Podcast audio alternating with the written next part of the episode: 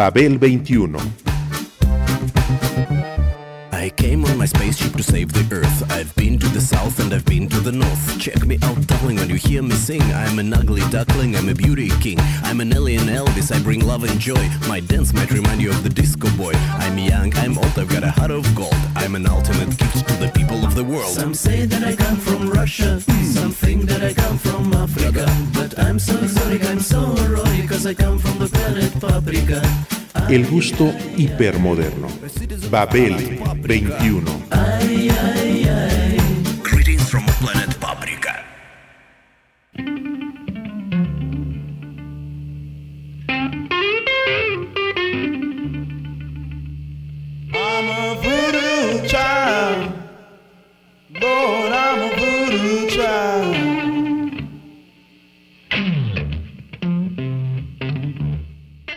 Blues. La expresión espontánea, absoluta, de una ciencia de improvisación sublime, el viaje hendrixiano en el que cada nota es una etapa.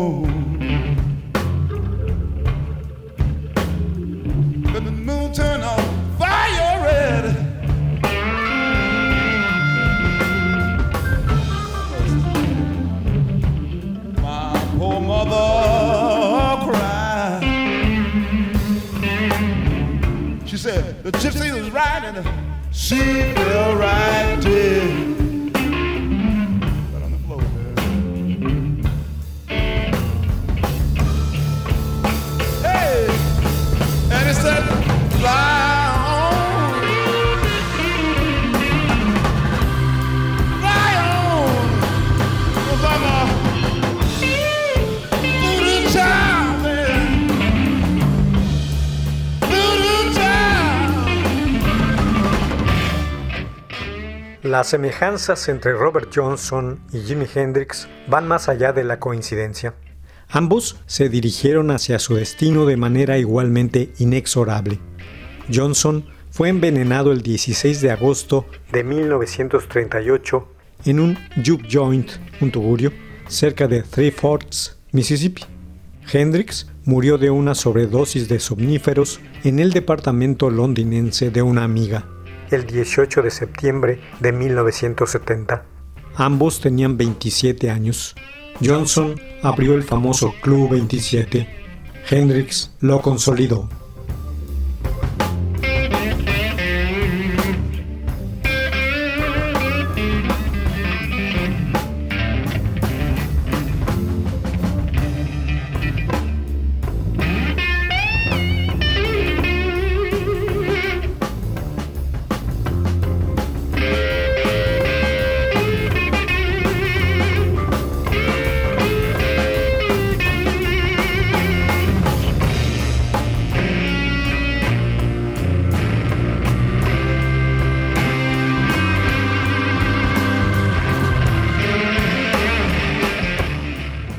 Jimi Hendrix empezó como un guitarrista titubeante y promedio en sus mejores momentos. Incluso llegó a ser objeto de burla. De la misma manera que Johnson, e igual que él, súbitamente, en un punto indeterminado del tiempo, irrumpió como el guitarrista más impresionante y heterodoxo del mundo. Fue algo mágico, y como tal, se convirtió en mito y leyenda. Johnson eternizó el cruce de caminos donde cerró su trato con el diablo, en Crossroad Blues. Jimmy cantó acerca de su transformación sobrenatural en Voodoo Child.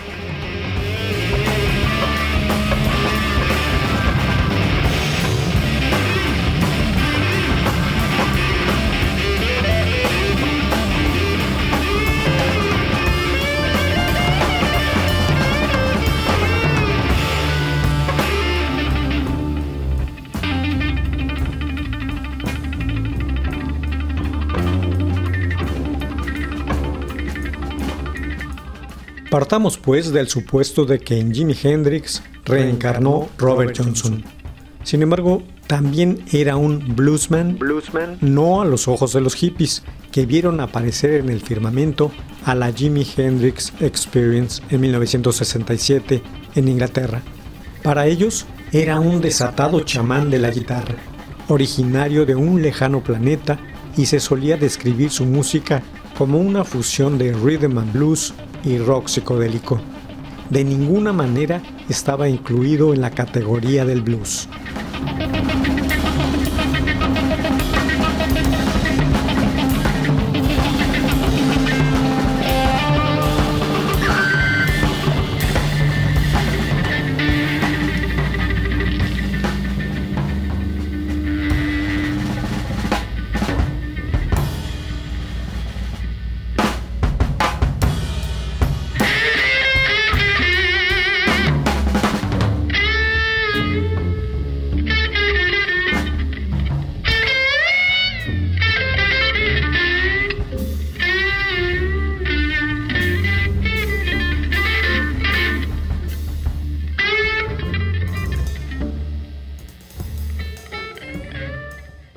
Su no inclusión en el género se debió particularmente al hecho de que a comienzos de los años 60 cundió el virus del folk blues. Los contagiados por este virus sostenían un purismo extraño. Desde su punto de vista, el blues solo era puro y auténtico si los intérpretes usaban instrumentos acústicos.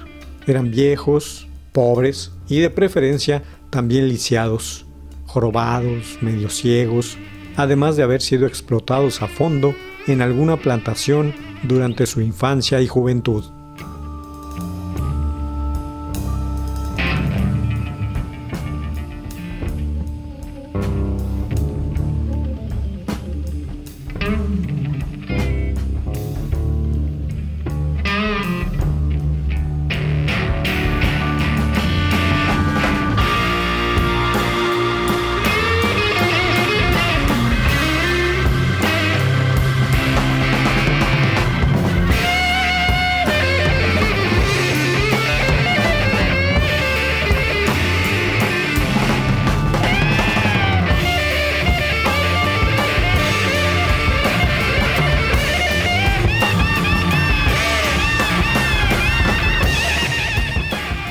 Muchos bluesmen, entre ellos Johnny Hooker, Lightning Hopkins, Big Bill Brunsey y hasta Muddy Waters, se sometió a las reglas de este extraño juego de mercadotecnia cultural propiciado por las compañías disqueras, que vieron en el culto al noble miserabilismo un filón de oro. Los músicos dejaban en casa tanto a sus grupos permanentes como a sus guitarras eléctricas, con las que tocaban desde hacía años para participar en el lucrativo recorrido de los festivales intercontinentales de folk blues. Al fin y al cabo, trabajo era trabajo.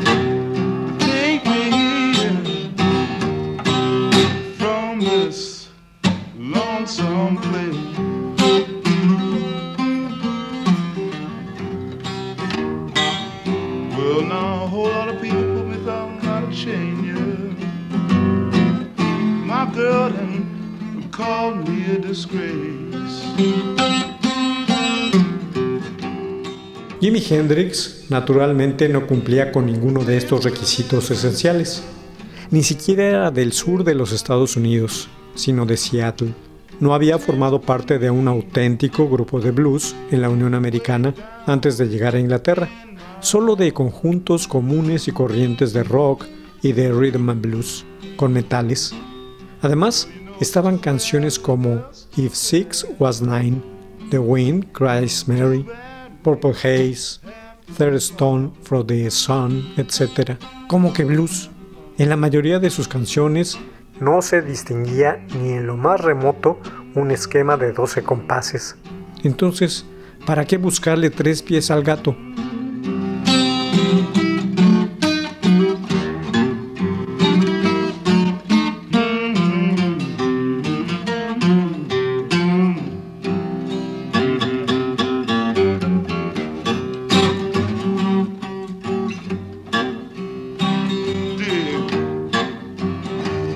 Gonna leave this town, yeah. I Gotta leave this town. Gonna make a whole lot of money. Gonna be big, yeah. Gonna be big, yeah. I'm gonna buy this town. Gonna buy this town. Sus colegas tenían otra opinión. Tanto el saxofonista de jazz Roland Kirk como B.B. King, Jimmy tocó con ambos, lo reconocieron inmediatamente como dueño de la esencia más profunda del bluesman. El bajista Billy Cox fue compañero de Jimmy con los paracaidistas de Fort Campbell, en Kentucky, a principios de los años 60, y formaron un grupo. En cuanto escuchó tocar a Hendrix por primera vez, estimó los alcances del genio, entre Beethoven y John Lee Hooker. Casi 10 años más tarde, Cox reapareció en la Band of Gypsies, la postrera banda de Hendrix. Casi todo lo que Jimmy y yo grabamos era blues. Todo salía directamente de la tierra, directamente de las cavernas de la humanidad. Todo lo que Jimmy tocó estaba arraigado en el blues.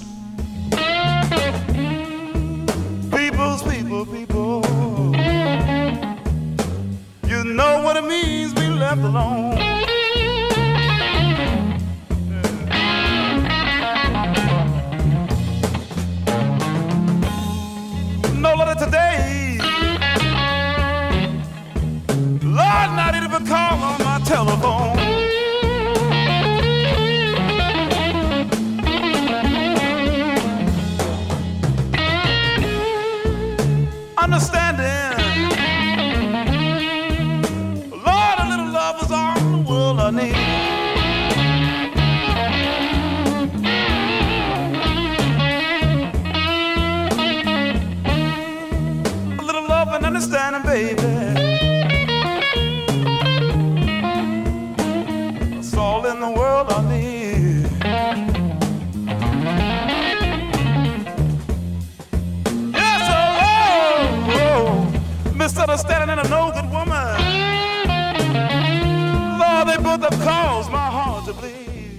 Lee Hooker consideró a Hendrix como el más grande cantante de rock and roll y blues de todos los tiempos.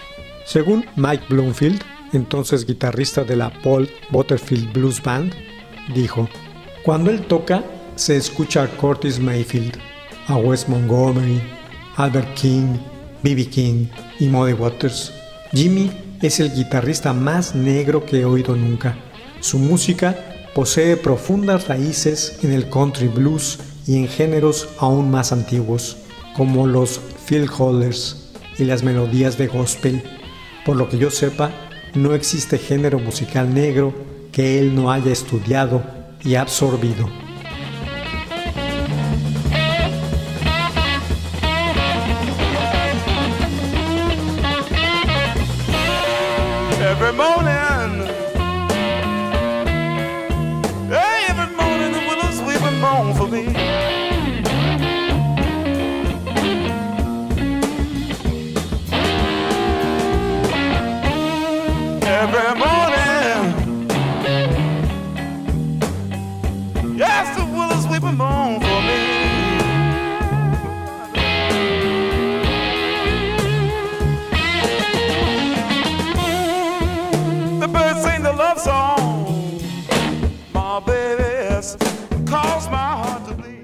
Bloomfield tenía razón. Antes de que su descubridor, Chad Chandler, lo llevara a Inglaterra a fines de septiembre de 1966, Hendrix asimiló en brevísimo tiempo los géneros más diversos. En el grupo que acompañaba a Little Richard, en las clases cruciales recibidas del también zurdo Albert King, en las innumerables presentaciones de soul con Solomon Burke, Jackie Wilson e Ike Antina Turner, entre otros, en el estudio Chess de Chicago, donde Muddy Waters lo inició personalmente en los misterios del country blues.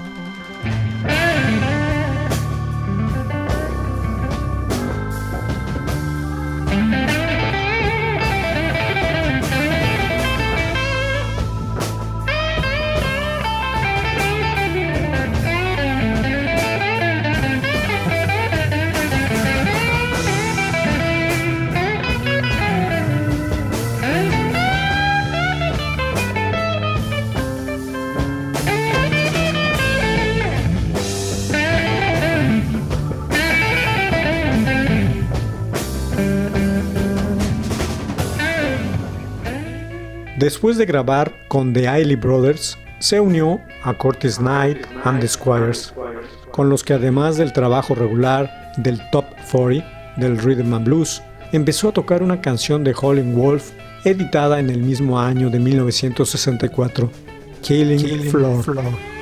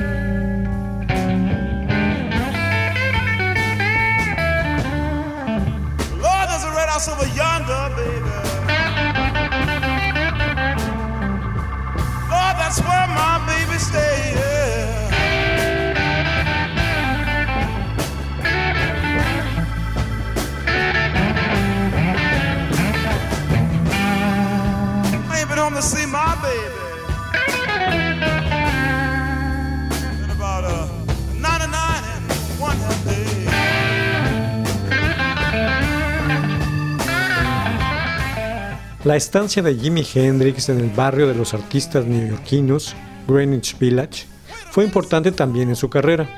Ahí conoció el floreciente movimiento folk folk con Bob Dylan a la cabeza y al mismo tiempo se revolcó en el jazz de vanguardia de John Coltrane, Son Ra, Eric Dolphy y Ornette Coleman, por ejemplo. Cuando en el Café Wa del Village fundó su propio grupo, Jimmy James and the Blue Flames, bautizado así por el grupo del bluesman tejano Junior Parker, ya había fundido todas esas formas en su propio estilo revolucionario. La manera en que se movía sobre el escenario y todo el elemento del espectáculo, tocar la guitarra en la espalda o con los dientes, era la continuación directa de lo que T-Bone Walker y Guitar Slim habían hecho 15 años antes.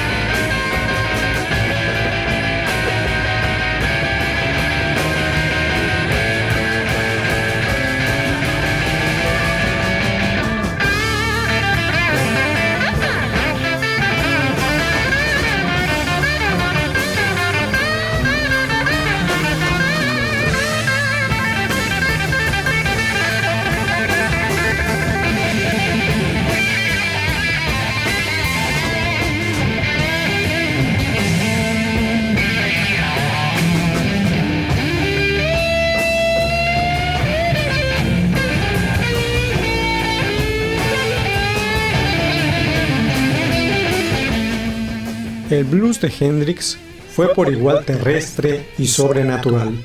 La fuente de muchas de sus composiciones era el delta del Mississippi.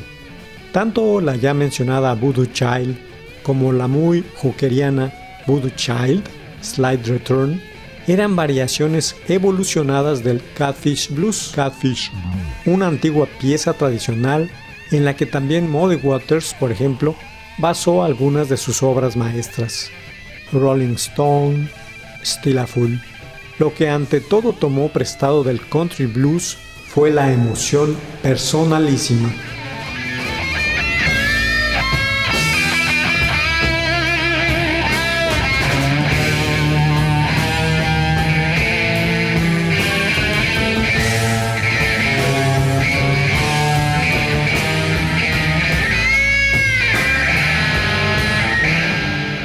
Al igual que en el caso de Robert Johnson, su estilo constituyó una intensa sublimación de todo lo anterior.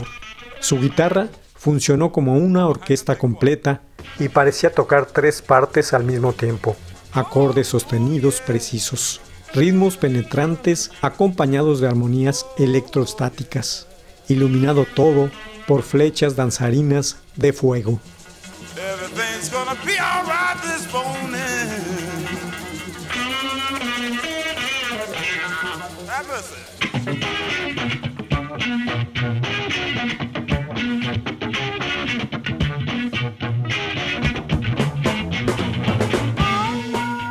El resultado fue, en primer lugar, un sonido cargado y apocalíptico, muchas veces atemorizante, como un lienzo sobrecogedor de Goya. Y de nueva cuenta, como en el caso de Johnson, el, sonido, era un reflejo de su alma. Hendrix denominaba su nuevo blues Electric, Church, Music.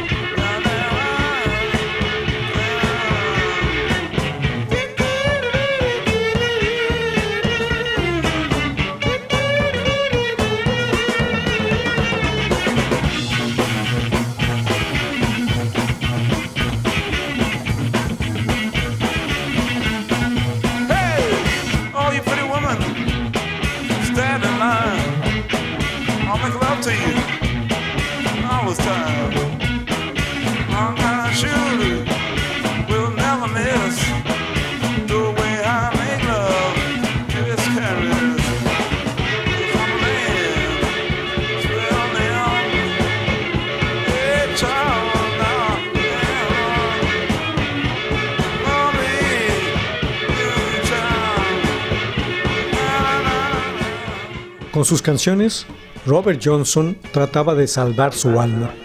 Por medio de su guitarra, Jimi Hendrix no quería salvarse solo a él, sino a todo el mundo. Tan solo eso basta para identificarlo como un bluesman perfecto. Ojalá hubiera tenido guitarras eléctricas en los campos de algodón de antaño, dijo en cierta ocasión. Entonces sería posible aclarar muchas cosas, no solo para negros y blancos, sino para todos. Hendrix experimentó su transformación mágica tras hacer un pacto con el diablo, y su crossroad no se hallaba al final de un polvoso camino del delta, sino probablemente en las profundidades más oscuras del universo.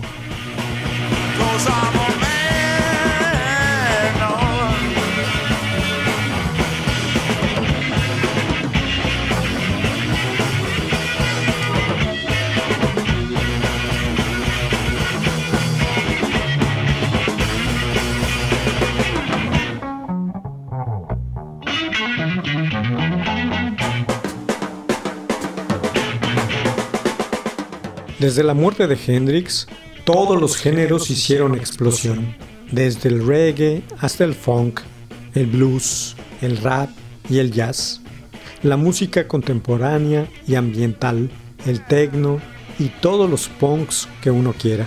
Con él, los espíritus por fin comenzaron a abrirse, un fenómeno cultural demente que pudo aparecer gracias a todas las mencionadas personas.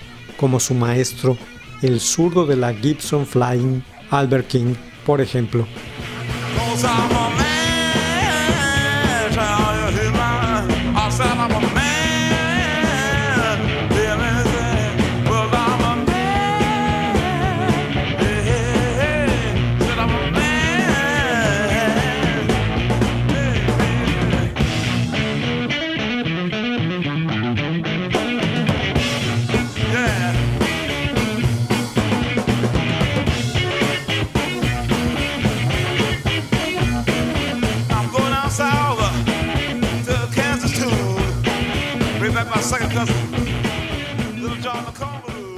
Con un simple blues como el implacable Once I Had a Woman, Hendrix lo decía todo. Lo decía todo. Sin embargo, con el blues por sí solo no hubiera logrado el mismo impacto en los ingleses que presenciaron su arranque.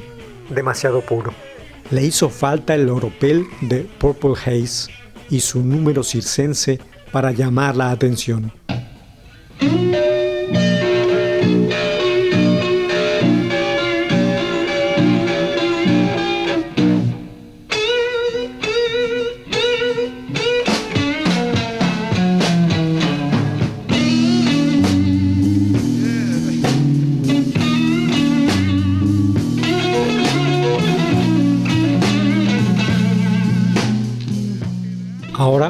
Trascendido aquello, hay que deleitarse con uno de los más grandes discos de blues que hayan existido. Blues, Blues, de 1994. 11 piezas de 12 compases grabados de 1966 a 1970 por él. Esta compilación cumple con todos los requisitos para ser considerada como un nuevo álbum de Hendrix pues incluso las canciones ya editadas eran difíciles de conseguir.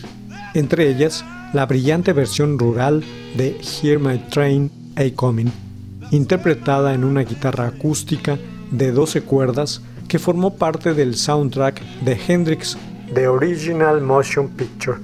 Otros momentos destacados son Red House del LP inglés, Catfish Blues, Voodoo Child y el instrumental yaceado Jelly 292.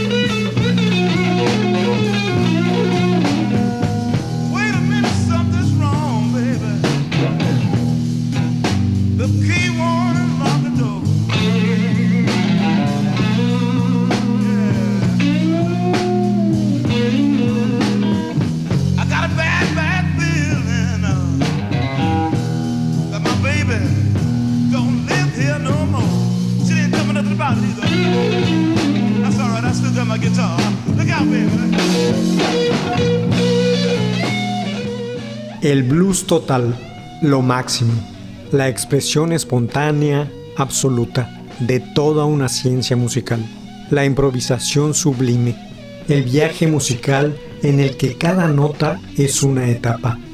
¿Están listos para experimentar todas las emociones que contiene? 11 joyas, algunas de ellas inéditas y hasta piratas, como Voodoo Child Blues, una pieza eléctrica sublime, como la mayoría de los títulos desde el estudio. Tuvimos que esperar 25 años tras la muerte de Hendrix para que apareciera esta cumbre artística. Jimmy fue el intérprete más grande del blues del Delta, dice Bob Dylan. Reencarnación de Robert Johnson, la continuación de un Fausto blusero.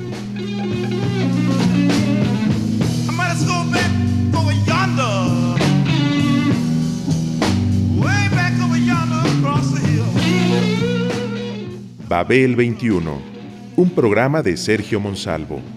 Producción a cargo de Pita Cortés, Roberto Hernández y Hugo Enrique Sánchez.